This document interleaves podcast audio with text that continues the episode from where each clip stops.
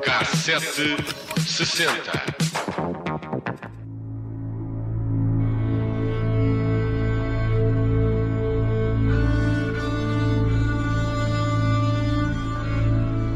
Hoje vamos regressar aos temas relacionados com a guerra entre o Hamas e Israel, porque tentamos eh, sempre ancorar os nossos cassetes na atualidade e calha precisamente na data certa, porque a 25 de outubro de 1974 os países árabes reconheceram uh, como representante da Palestina a Organização de Libertação de Palestina, que no fundo se tornou no Estado da Palestina. A OLP. A OLP.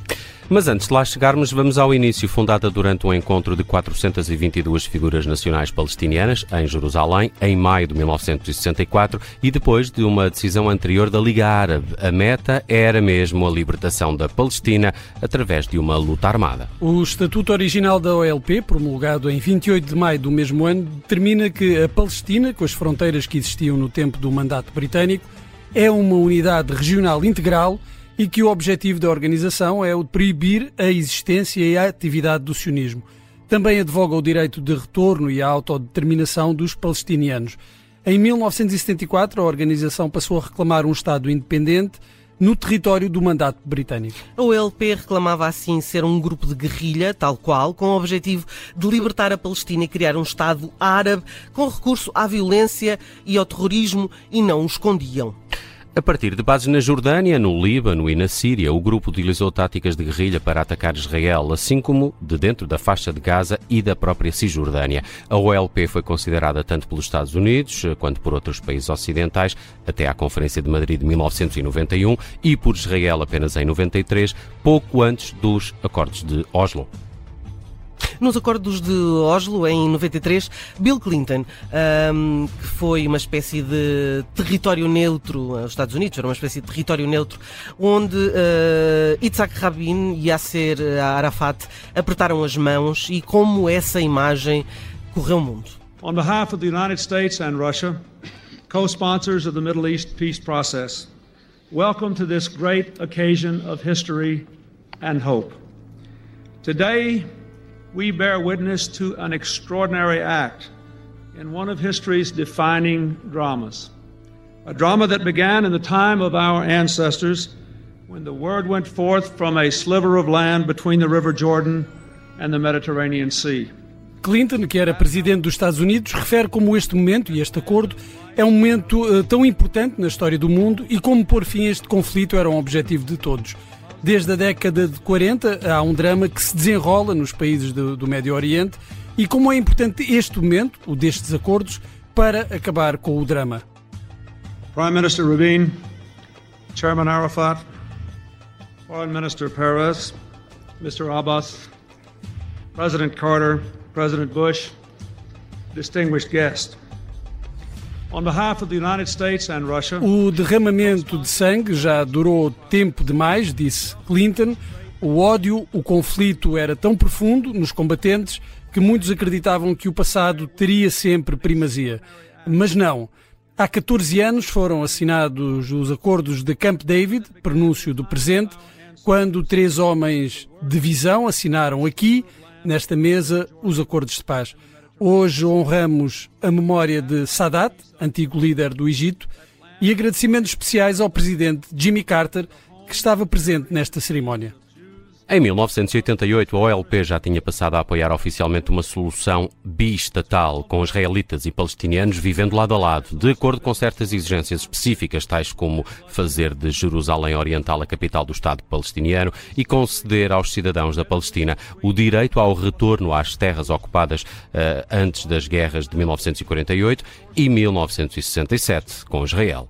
Em 93, o então presidente da OLP, Arafat, reconheceu, que o Estado de Israel, eh, reconheceu o Estado de Israel numa carta oficial ao primeiro-ministro israelita Yitzhak Rabin. Em resposta à iniciativa de Arafat, Israel reconheceu a OLP como a representante legítima do povo palestino. Arafat foi presidente do Comitê Executivo da OLP de 69 até à sua morte em 2004. Foi sucedido no cargo por Mahmoud Uh, Mahmoud Abbas. Obrigada, desculpa. Que é atualmente. Que é atualmente o líder, líder da, da autoridade, autoridade, palestiniana. Da OLP fazem parte 10 partidos, o mais conhecido, a Fatah, a Frente Popular para a Libertação da Palestina. A OLP, enquanto organização terrorista, tinha bases operacionais espalhadas pelo Médio Oriente. Em 1970, um ataque levado a cabo pelo exército jordano levou a organização a ser banida do país, o que obrigou a OLP a mudar as suas bases para o Líbano. Para perceber o conflito de agora é preciso perceber de onde vem o Hamas.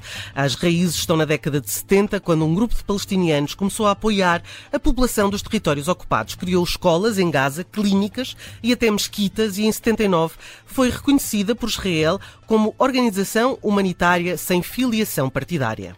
Enquanto Isaac Rabin estava preocupado com a OLP e em fazer a paz com Yasser Arafat, não reparou no que se estava a tornar aquela ONG que atuava na faixa de Gaza. Aliás, o movimento parecia ser o ideal para fazer oposição à OLP, que na época chamava a si a primeira intifada. Já só chamava intifada, mas nós sabemos que foi a primeira. Uhum. Aparentemente pacífica, a organização do Sheikh Ahmed Yassin era, porém, um ramo da Irmandade Muçulmana Egípcia, com quem Yassin contactara enquanto estudante na Universidade de Al-Azhar do Cairo e cuja ideologia teocrática e violenta abraçou. Aprová-lo o envolvimento dos seus líderes, no início da década de 1980, na aquisição e armazenamento de armas, o que os levou às cadeias israelitas. Em dezembro de 87, na sequência de um incidente no campo de refugiados de Jabalia, na faixa de Gaza, desencadeia-se um movimento popular contra o ocupante que irá dominar-se de intifada, Guerra das Pedras, e que rapidamente alastra a Cisjordânia.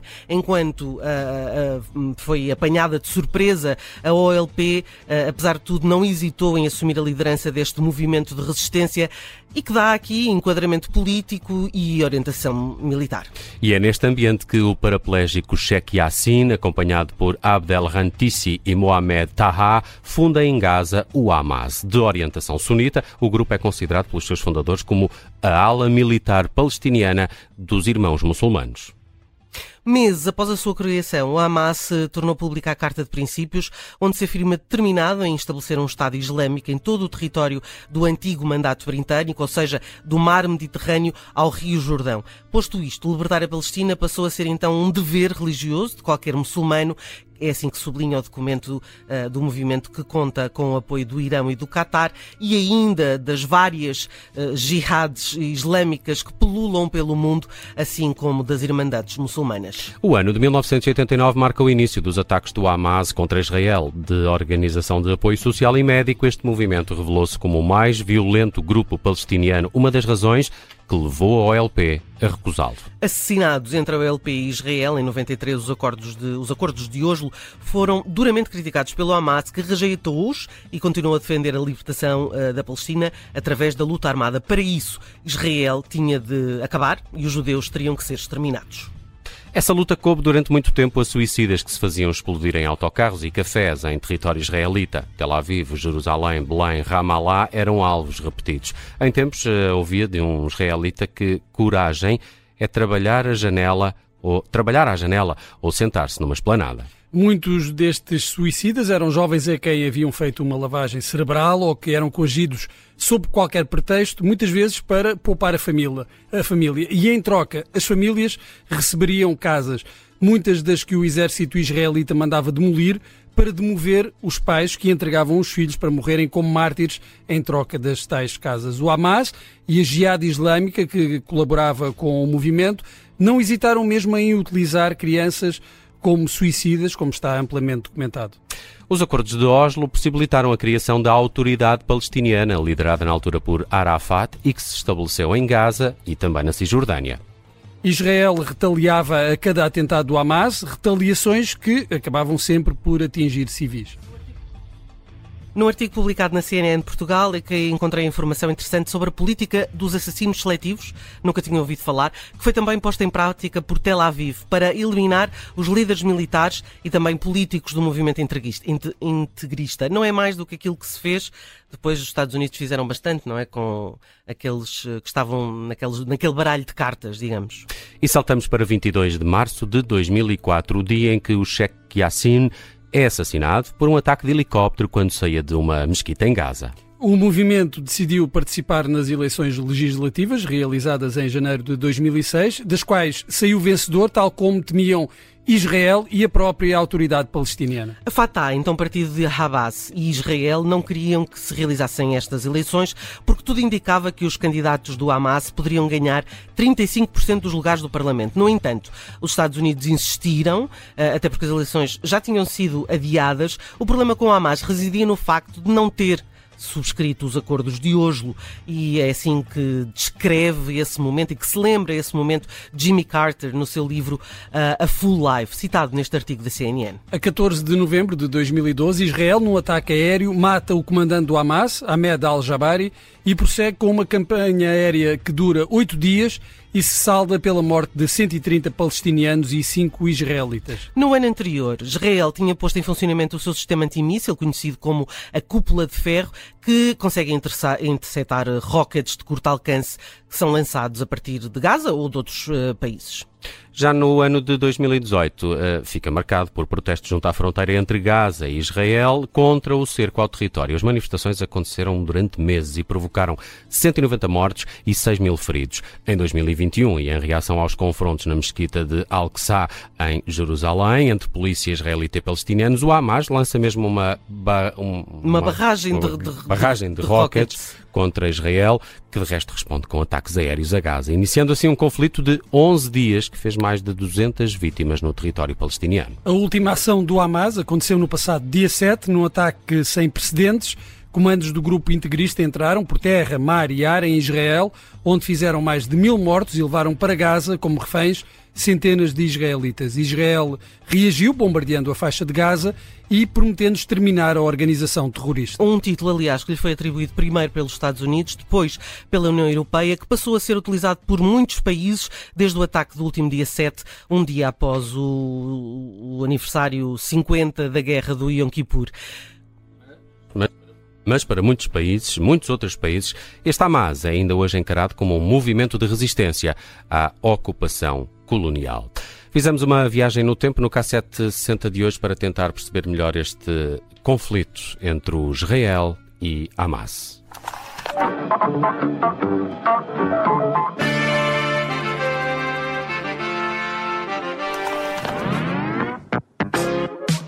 Cassete 60